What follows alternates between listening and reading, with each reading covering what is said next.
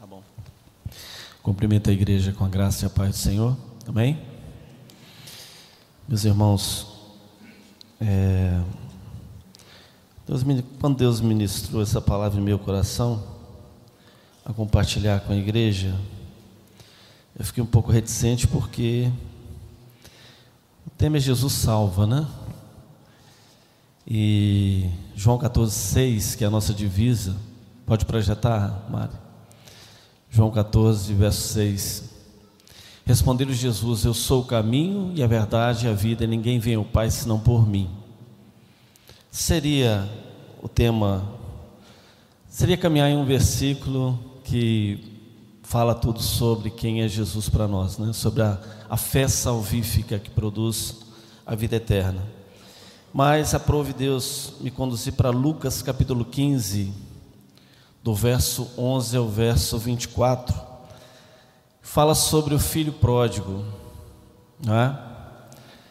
Na verdade, esse texto, o contexto dele é falar para republicanos, publicanos e, e pecadores sobre a misericórdia de Deus e o amor de Deus.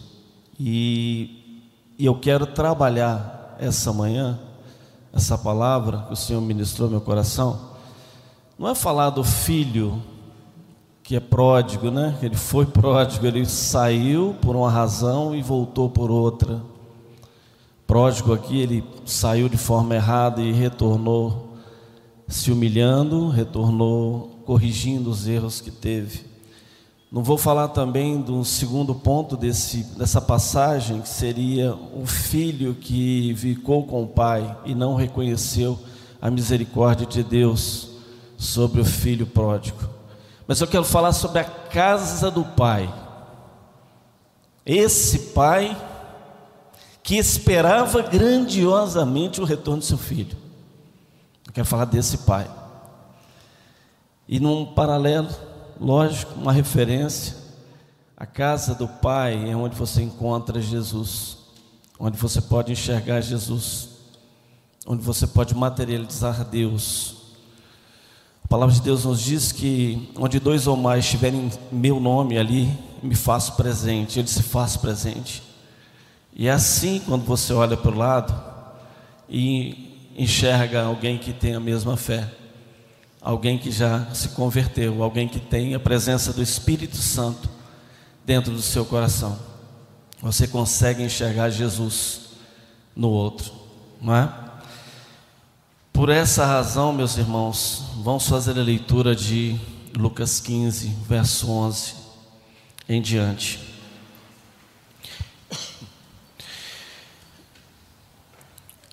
Continuou certo homem, tinha dois filhos. O mais moço deles disse ao pai: Pai, dá-me parte dos bens que me cabe. E ele lhes repartiu os haveres. Passando não muitos dias, o filho mais moço, ajuntando tudo o que era seu, partiu para uma terra distante e lá dissipou todos os seus bens, vivendo dissolutamente.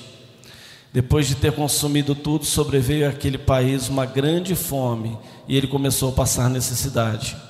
Então ele foi e se agregou a um dos cidadãos daquela terra, e ele o mandou para que para os seus campos para guardar porcos. Ali desejava ele fatar-se das alfarrobas que os porcos comiam, mas ninguém lhe dava. Então, caindo em si, disse: Quantos trabalhadores de meu pai têm pão com fartura e eu aqui morro de fome? Levantar-me-ei e irei ter com meu pai ele direi: Pai, pequei contra o céu e diante de ti. Já não sou digno de ser chamado teu filho. Trata-me como um dos teus trabalhadores. E levantando-se foi ele para seu pai. Vinha ele ainda longe quando seu pai o avistou e ele, compadecido dele, correndo, o abraçou e beijou. E o filho lhe disse: Pai, pequei contra o céu e diante de ti já não sou digno de ser chamado teu filho. O pai, porém, disse aos seus servos: Trazei depressa o melhor roupa e vestiu, ponde-lhe um anel no dedo e sandálias nos pés. Trazei também e matai um novilho cevado, e comamos e regozijemos-nos. Porque este meu filho estava morto e reviveu, estava perdido e foi achado. E começaram a regozijar-se. Amém? Vamos orar mais uma vez, Senhor Deus eterno Pai. Pai amado, Pai querido, usa, Senhor Deus, a minha vida com toda a minha instrumentalidade, Senhor, tudo que sou, cativo a Teu Espírito Santo neste momento. É a oração que faço em nome de Jesus. Amém? Meus irmãos, aqui trata. Hoje a sociedade, tá, os valores estão relativos, ninguém se liga a ninguém, ninguém quer relacionamento com ninguém muitas vezes. E a casa do Pai, e eu faço um paralelo à igreja, seu irmão em Cristo, é a única referência para muitos de família. É assim na minha vida. Eu tenho mais amigos mais achegados que irmãos dentro da minha igreja, dentro da casa do meu pai, do que no mundo secular. Porque lá fora, meus irmãos, a influência é maligna. Mas aqui dentro é o poder de Deus, é a presença do Espírito Santo que está em mim e está em você. E quando se encontram dois que existem a presença do Espírito Santo, esse Jesus se materializa no outro. Eu posso ver Jesus na sua vida. Amém? Glória a Deus. Então, meus irmãos, nesse tempo, num tempo em que nós vivemos, de tudo muito relativo, tudo muito volátil, tudo muito fugaz, muito rápido, muito diferente. Essa parábola vem ao nosso coração mostrando a você sobre a casa do Pai. A casa do Pai, as características dela. A primeira coisa é que na casa do Pai existe, existe aqui uma herança. Uma herança que foi otorgada a mim e a você, conquistada na cruz por Jesus que salva, cura e liberta e te habilitou a receber essa herança. Amém? É a vida eterna. Perdão dos pecados e a sua habilitação ao céu de Deus. E nós vemos no verso 12, olha só, mas moço disse ao pai: Pai, dai-me a parte dos bens que me cabe. E eles repartiu os haveres. Eu quero pedir você nesse momento, faça uma reflexão.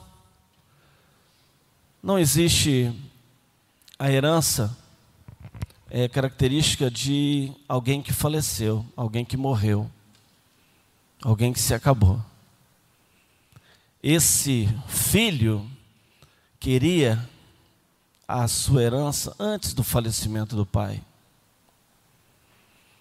Não existe herança de pai morto de pai vivo, desculpa.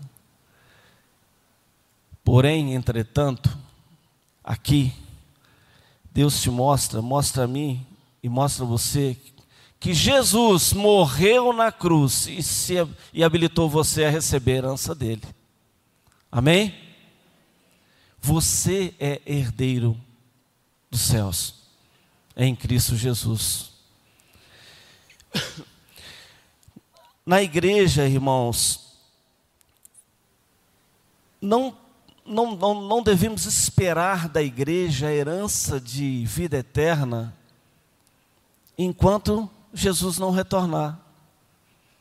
Mas nós temos a esperança de o dia que você partir para a glória do Senhor ou Jesus retornar, você recebe essa herança. Por muitas vezes nós criamos expectativas sobre a igreja irreais. A igreja tem que ser um céu, não é não. A igreja é o lugar que você está se tratando, eu estou me tratando e nós nos amamos em Cristo Jesus. A igreja é lugar de gente problemática, muitas vezes se curando das mazelas que estão aí fora. Cuja herança é para todos. Não queira adiantar essa herança, porque o filho pródigo aqui, ele tentou isso e se deu mal. Adiantar, criar expectativas irreais. Mas a única expectativa real que você tem que ter na sua vida é de que, olha, aconteça o que acontecer. Nós estamos vivendo isso hoje. O pastor acabou de orar. Aconteça o que acontecer, a sua herança já foi conquistada na cruz de Jesus. Nada vai tirar de você a vida eterna, o céu. Aconteça o que acontecer, seja quem for que estiver no, no poder, seja perseguição, que isso é bíblico. Em Apocalipse você pode ver em várias referências nós vamos passar sim por perseguições, por lutas. Espere o tempo de receber sua herança com alegria no coração, entendendo que Deus está no controle de todas as coisas. Amém? Segundo ponto que eu observo, gente, são vários, tá? Eu vou passar muito que rapidamente fartura, verso 17. Então caindo em si disse: Quantos trabalhadores meu pai têm pão com fartura e eu aqui morro de fome?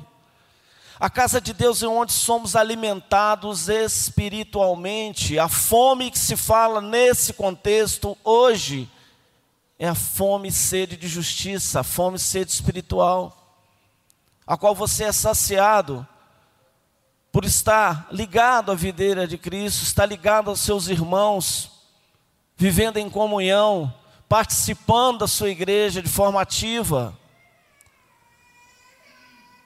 Você tem hoje a fartura, gente, a fartura que se fala hoje, nesse contexto, trazendo essa mensagem para hoje. Muitas pessoas saindo das igrejas porque não encontram, ou não querem encontrar o alimento, ou não buscam esse alimento ou querem somente alimentar-se. Esse é o lugar que você se alimenta e vai lá fora alimentar os outros. Se você não alimenta os outros, você não sabe nem um conceito de alimentar direito.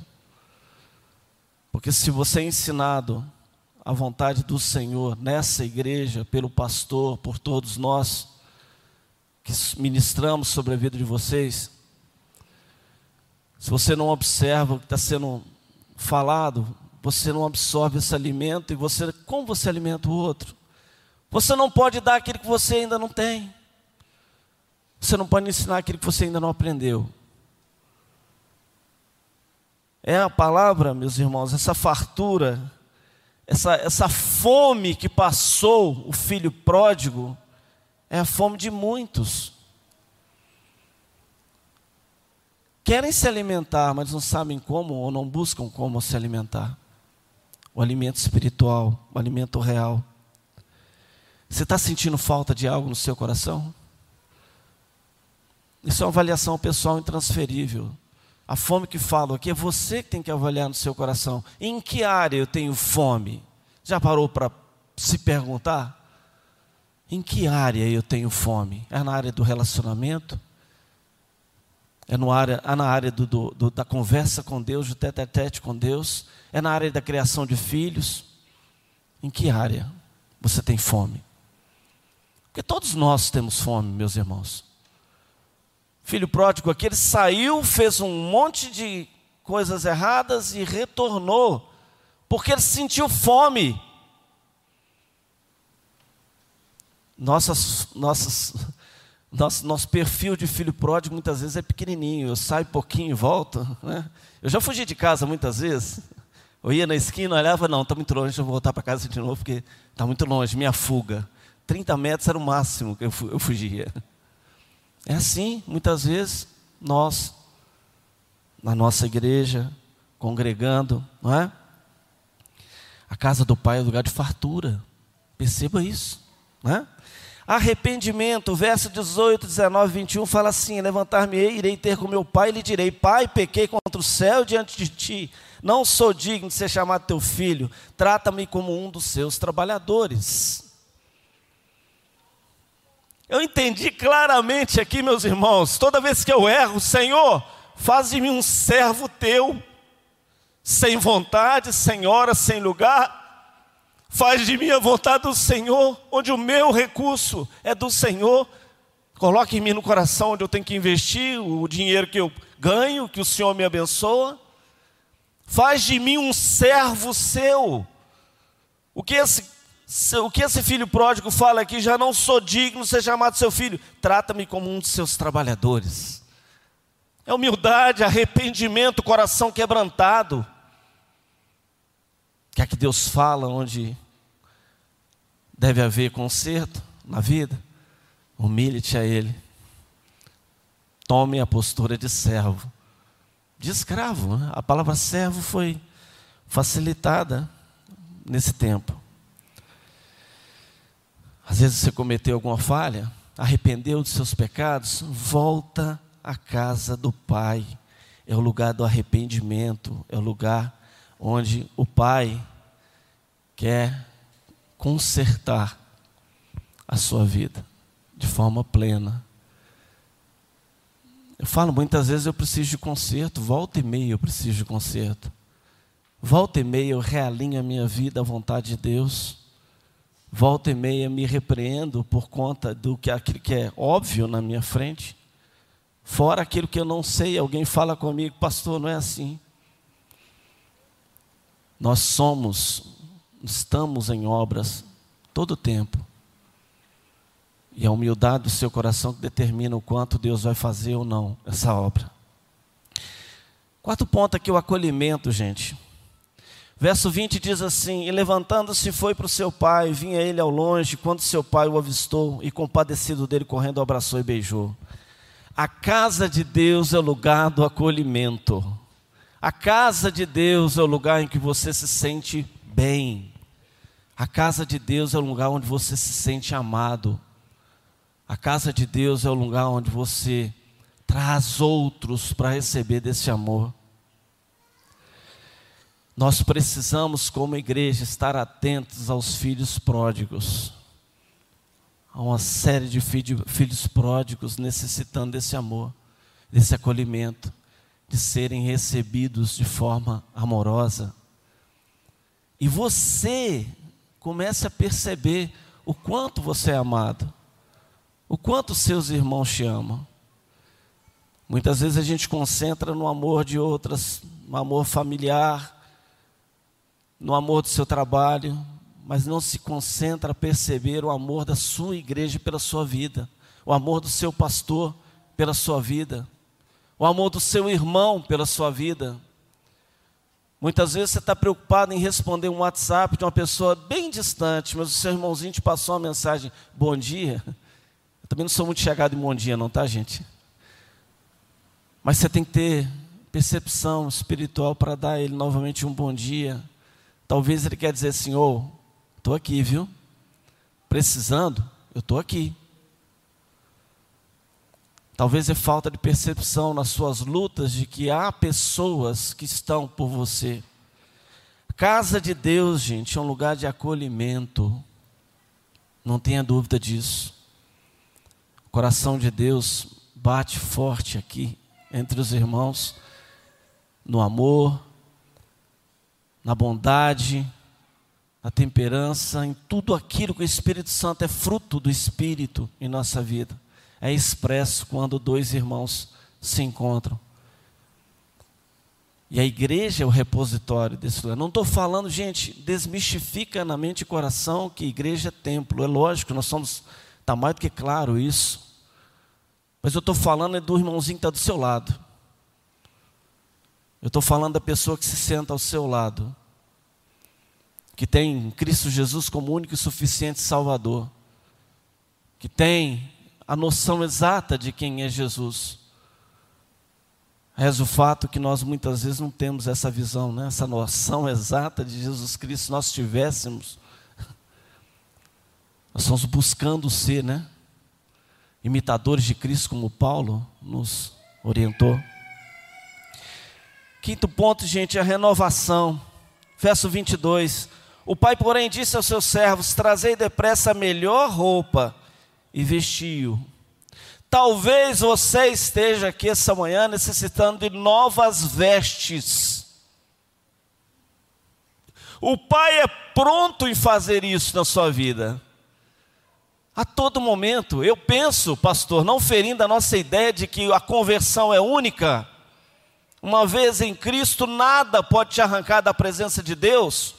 Eu penso que toda manhã me converto, porque as misericórdias do Senhor se renovam a cada manhã, e essa é a razão pela qual nós não somos consumidos. Eu penso que toda manhã eu tenho a oportunidade dada por Deus de fazer a vontade dEle, de seguir com novas vestes, de testemunhar de um Deus que é santo, que é eficaz, que é a verdade e que me salvou e me libertou. Toda manhã eu tenho essa possibilidade. Há uma renovação. Romanos 12, 2 fala sobre a renovação da vossa mente. Você não mais pensa por si, mas Jesus. É o primeiro pensamento. Costumo dizer: você tem dúvida se algo é de Jesus? Substitua o sujeito por Cristo. Jesus faria isso? Jesus pensaria isso? Jesus conduziria dessa forma? Renovação. A casa do Pai é um lugar de renovação. Você tem renovado a sua vida? Sua vida tem sido uma novidade de vida cada manhã? Amém? Tem sido? Você se levanta assim. Eu tinha um, uma criança lá no Atos, a mãe dele veio me perguntar, pastor, que toda manhã o menininho levantava e a oração dele, ele pedia para fazer uma oração e falava assim: Senhor, obrigado porque estou vivo. Senhor, obrigado porque estou vivo. E ela me perguntou: o que, você acha, pastor? Disso? Eu falei, olha, ele tem toda a razão. Estando ele na inocência dele, trazendo uma mensagem para mim. Por quê? Infelizmente, muitas pessoas não podem dizer isso. Senhor, obrigado porque estou vivo a vida a qual ele fala, que comunicou ao meu coração, é a vida eterna. Senhor, eu tenho Jesus no meu coração, por isso eu vivo, eu vivo e vou viver eternamente com Cristo Jesus. Muitos que não têm, diz, eu vivo. A palavra nos diz que louco pedirão sua alma que tens guardado. É? Nós que temos Jesus que salva, que cura, que liberta em nosso coração, ele nos diz: Você vive em mim, você é justificado em mim diante do Pai. E essa é a nossa alegria, apesar das lutas, apesar das situações. Renove sua vida, meu querido. O Senhor está é célere em mudar as suas vestes em colocar uma roupa nova, como fez o pai do filho pródigo. Sexto é aliança, gente. Verso 22, põe-lhe um anel no dedo. E fala, põe um anel no dedo do meu filho. O pai colocou o um anel no dedo do seu filho para deixar claro que renovava a sua aliança com ele teria direito novamente à herança do pai. Você às vezes afastou, sente isso no seu coração, não é nada acusatório, é uma questão de auto análise, reflexão, olhar o espelho e ver quem você é na presença de um Deus que é santo. Muitos filhos pródigos saíram da igreja e precisam renovação, precisam uma nova aliança. E essa oportunidade sempre é demanda só um sentimento do seu coração: Senhor, entra em meu coração novamente, muda minha vida, habita em mim. Encha-me com teu espírito. A casa do Pai, se houve uma aliança quebrada, a casa do Pai é o lugar da restauração. Amém, igreja? Restaurar a aliança que Jesus fez contigo. Você às vezes se afastou de algum ministério, você às vezes se afastou de alguma atividade na igreja, você às vezes se desabilitou, porque é, é uma experiência pessoal, mas tudo que veio à minha mão eu disse sim. Independente se eu soubesse, eu, eu sempre fui meio maluquinho. Mas exatamente porque quem capacita é o Espírito Santo de Deus. E se alguém lhe convidou para algo da parte do Senhor, Eu tenho 100% de certeza que Deus não erra. Se Deus te chamou para algo da parte dele, se foi confirmado em seu coração, Deus não erra. Muitas vezes a gente pede, Senhor, me dê mais engajamento na igreja, Senhor, encha-me com o teu espírito, Senhor, faz eu para produzir mais para a sua igreja, para o seu reino. Aí quando Deus envia, ah Senhor, agora não dá não, ah Senhor, eu tenho isso, ah não, eu tenho muitas coisas para fazer aqui. Muitos são os chamados, poucos são os escolhidos. E quem desabilita você para a obra de Deus, lamento, é você mesmo. Porque Deus não erra. Deus não fica assim, eu chamei, agora vou cancelar o chamado. Não. Ele quer que você faça um, renova uma aliança e você atue de forma eficaz na seara dele. Verso 22, sandálias nos pés foi colocado pelo pai nos pés do seu filho pródigo. Após vestir o filho, o pai mandou trazer sandália para seus pés. Naquele tempo, irmãos, escravos eram conhecidos por andarem descalços. Tá? Então o pai estava levando o filho novamente a dono da casa, a herdeiro. E me faz ir em Isaías, né? Quão lindos são os pés daqueles que proclamam a vontade do Senhor pelos montes, aonde quer. Mateus 28, id. O cumprimento do it, Marcos 16, 15. Atos 1, 8. Descerá sobre vós poder vindo do alto, e serei minhas testemunhas. O Senhor te calçou, te equipou. Efésios 6, do verso 10 em diante, o Senhor te equipou com capacete da salvação, couraça da justiça, cinto da verdade, os pés calçados com a proclamação do Evangelho da paz, o escudo da fé com o qual se neutraliza os dardos inflamados do inimigo, e a espada do Espírito, que com ela, primeiro corta quem é usado, para depois fazer a vontade do Senhor, aonde ela é lançada.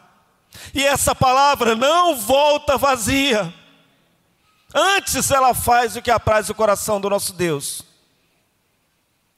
Antes ela produz o efeito necessário para que você proclame o Evangelho todo o tempo para que você não recue momento algum em um tempo onde será necessário, o que vem por aí, será necessário que você seja firme naquilo que você crê.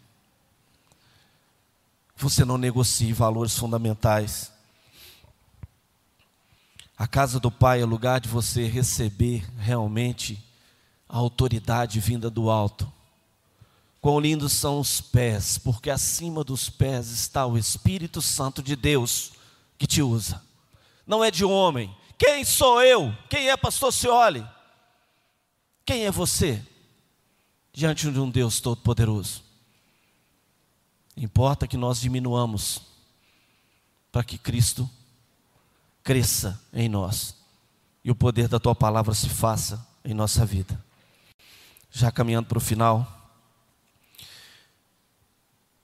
Jesus, essa palavra do filho pródigo, ela tem também o elemento do perdão. Trazei também e matei novilho cevado, comamos e regozijemo-nos. Você consegue perdoar como esse pai perdoou? Nosso Senhor está ávido em perdoar você. Naquilo que você, na sua análise pessoal, intransferível, onde você está, naquilo que você achar que é necessário o perdão de Deus, ele está pronto a falar: meu filho, eu te perdoo. Todo tempo, todo momento que você recorrer a mim, eu te perdoo. Deus é um Deus perdoador. Ele quer ter você com Ele.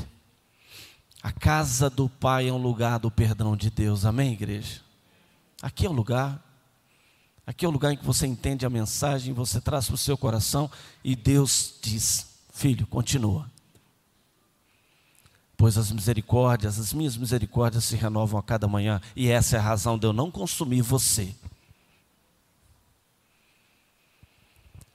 O nono é a ressurreição, verso 24, faseado ele, porque este meu filho estava morto e reviveu, estava perdido e foi achado. O pai disse que o filho estava morto e reviveu novamente como alguém que ressuscitou para viver uma nova vida. Meus irmãos, não sei de vocês não, mas a cada dia eu vivo como se fosse o único, o último, o derradeiro. Mas eu vivo também, planejo minha vida e olho para frente como se fosse os 10, 20, 30 anos à frente. Planejar futuro é do homem. Viver somente esse presente é de Deus. É um presente que Deus te deu. Aproveite, faça valer a pena.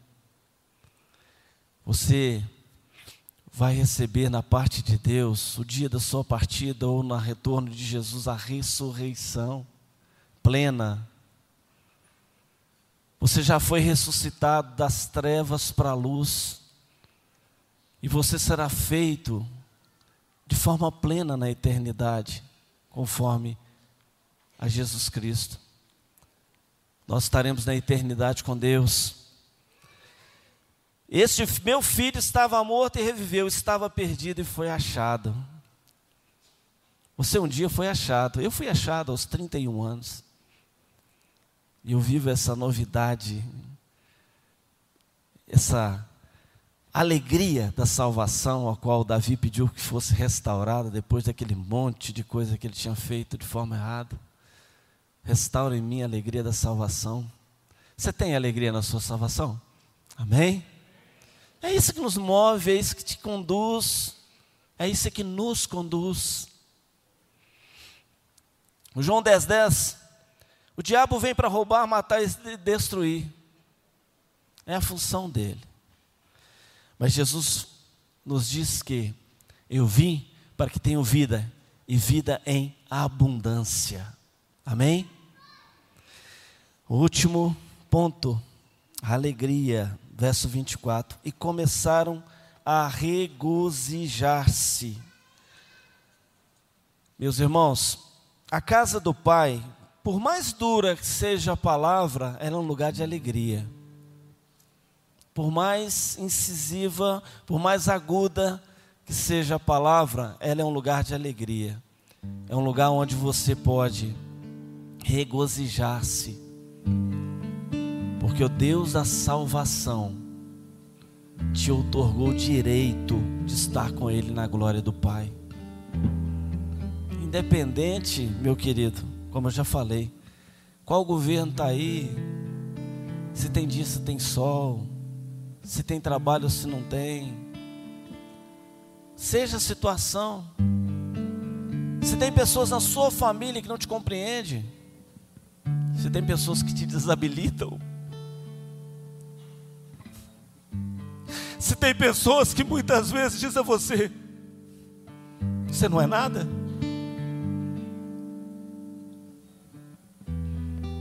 Mas o Senhor diz que a alegria do Senhor é a nossa força, é a sua e a minha. O que me faz caminhar na direção de um Deus, no, na, na direção das atividades que Deus me dá, para fazer em nome dEle, para ser usado como servo do Senhor.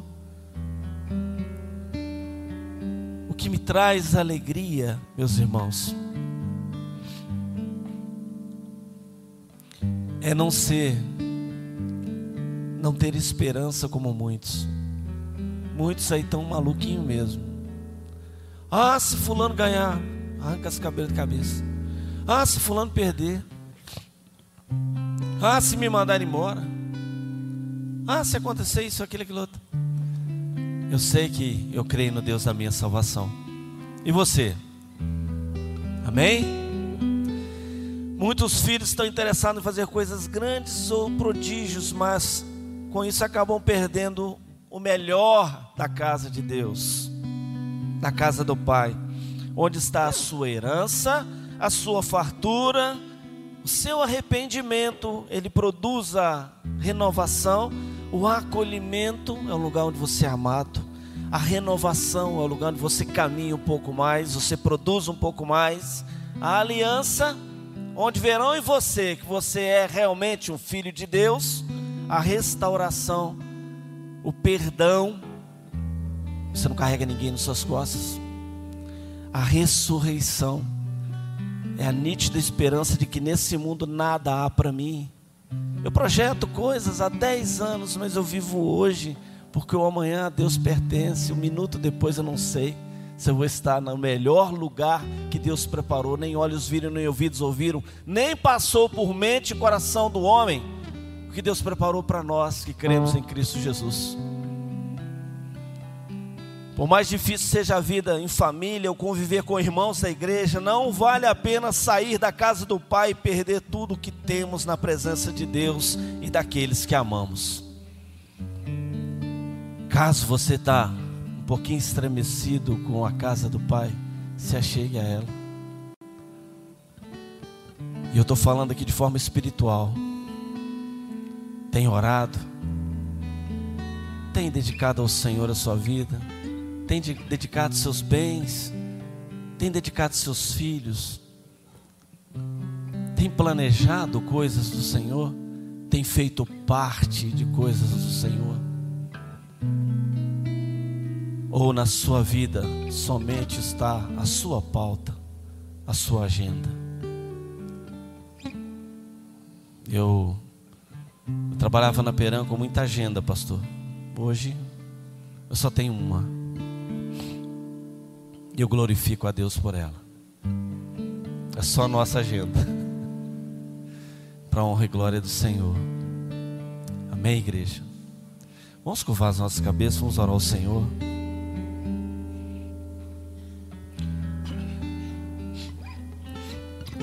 Senhor Deus, eterno Pai, Pai amado, Pai querido. Pai, glorificamos Teu nome, Senhor Deus, e agradecemos a Ti por todas as coisas, ó Pai. Em especial, estarmos aqui essa manhã, Senhor, e receber, Senhor, da parte de Ti essa palavra tão maravilhosa que vem ao meu coração, Pai. Não é, Senhor Deus, de mim, hora nenhuma, Senhor, momento algum, mas é pela misericórdia do Senhor, que fala através de mim, Senhor, a cada um aqui essa manhã colocando para nós, Senhor Deus, qual o desejo do Senhor. Oh, papai, voltar para a casa do Senhor, a casa espiritual, aquela onde nós somos amados totalmente, plenamente pelo Senhor, aquela em que nós fazemos a vontade do Senhor, buscamos o perdão do Senhor, o arrependimento, a aliança, a renovação, a ressurreição a cada manhã. Eu peço a Ti, Senhor Deus, que essa mensagem chegue, Senhor, ao coração de cada um aqui essa manhã, Senhor Deus, e faça o que apraz a ela mesma, Pai.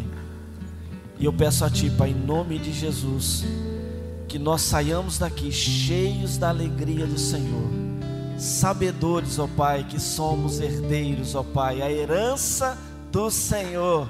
Em nossa vida já foi conquistada na cruz, na cruz do Calvário e nós podemos ter a vida eterna no Senhor Jesus. Por isso, ó Pai, eu coloco todas essas coisas no poderoso nome de Jesus que nós oramos. Amém, amém e amém. Glórias a Deus.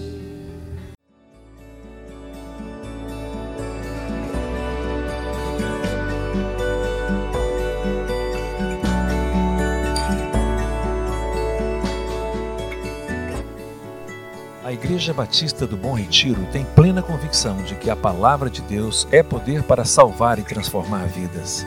Nosso desejo é que essa mensagem tenha alcançado seu coração. Para saber mais sobre quem somos e em quem acreditamos, acesse ibbrpatinga.com.br.